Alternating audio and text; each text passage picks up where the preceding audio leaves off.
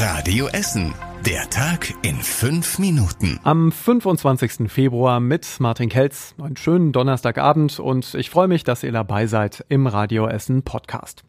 Die Chancen auf Olympische Spiele bei uns in Essen sind deutlich gesunken. 14 Städte an Rhein und Ruhr wollten zusammen sich eigentlich für die Spiele 2032 bewerben.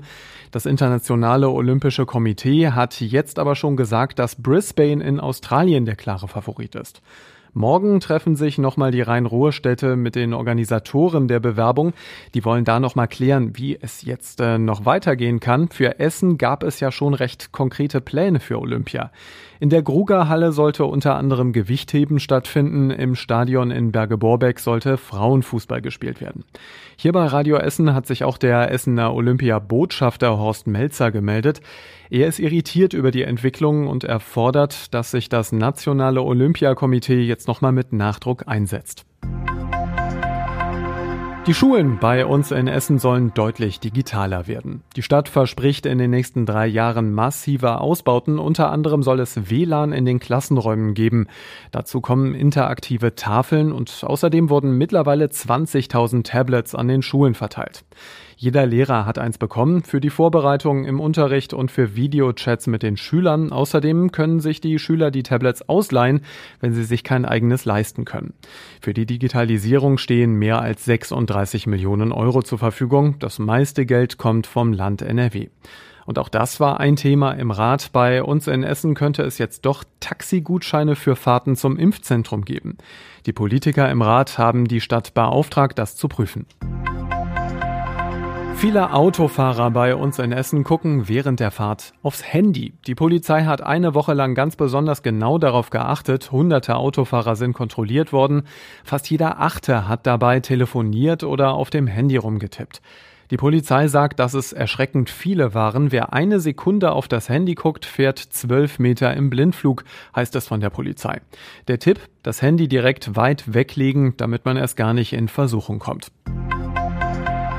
Die weiße Flotte auf dem Baldeneysee wird moderner. Die Schiffe bekommen alle Elektromotoren. Als erstes die MS Essen. Die soll schon in diesem Sommer deutlich sauberer unterwegs sein.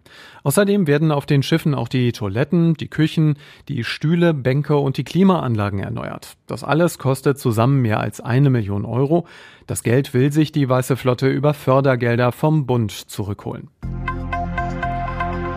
Der Energiekonzern RWE im Westviertel könnte hunderte Millionen Euro verlieren, weil es im US-Bundesstaat Texas gerade so kalt ist. Es gibt Schnee- und Eisprobleme und deswegen stehen die Windräder von RWE im Moment still.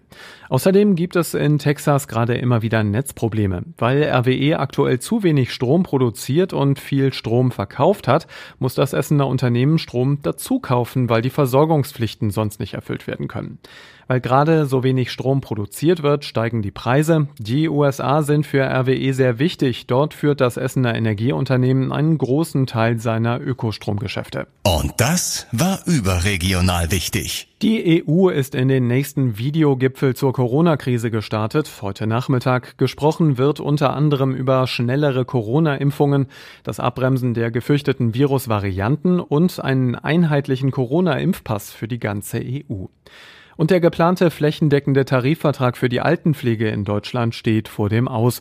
Die Arbeitgeberseite der Caritas hat ihn abgelehnt. Bundesarbeitsminister Heil spricht von einem schlechten Tag für die Pflege in Deutschland. Und zum Schluss der Blick aufs Wetter. Heute sind abends und in der Nacht viele Wolken bei uns in der Stadt unterwegs. Die Temperaturen liegen dazu heute um neun Grad in der Nacht. Morgen geht es dann früh mit so ein paar Schauern in den Tag los. Später ist es dann meist trocken und am Wochenende kriegen wir die Sonne zu sehen. Es wird aber etwas kühler. Soweit der Podcast für heute. Wir wünschen euch einen schönen Feierabend und frische Nachrichten zum Nachlesen bekommt ihr immer auf radioessen.de und zum Hören gibt es das Wichtigste aus Essen wieder morgen früh ab 6. Bis später. Das war der Tag in fünf Minuten. Diesen und alle weiteren Radio Essen Podcasts findet ihr auf radioessen.de und überall da, wo es Podcasts gibt.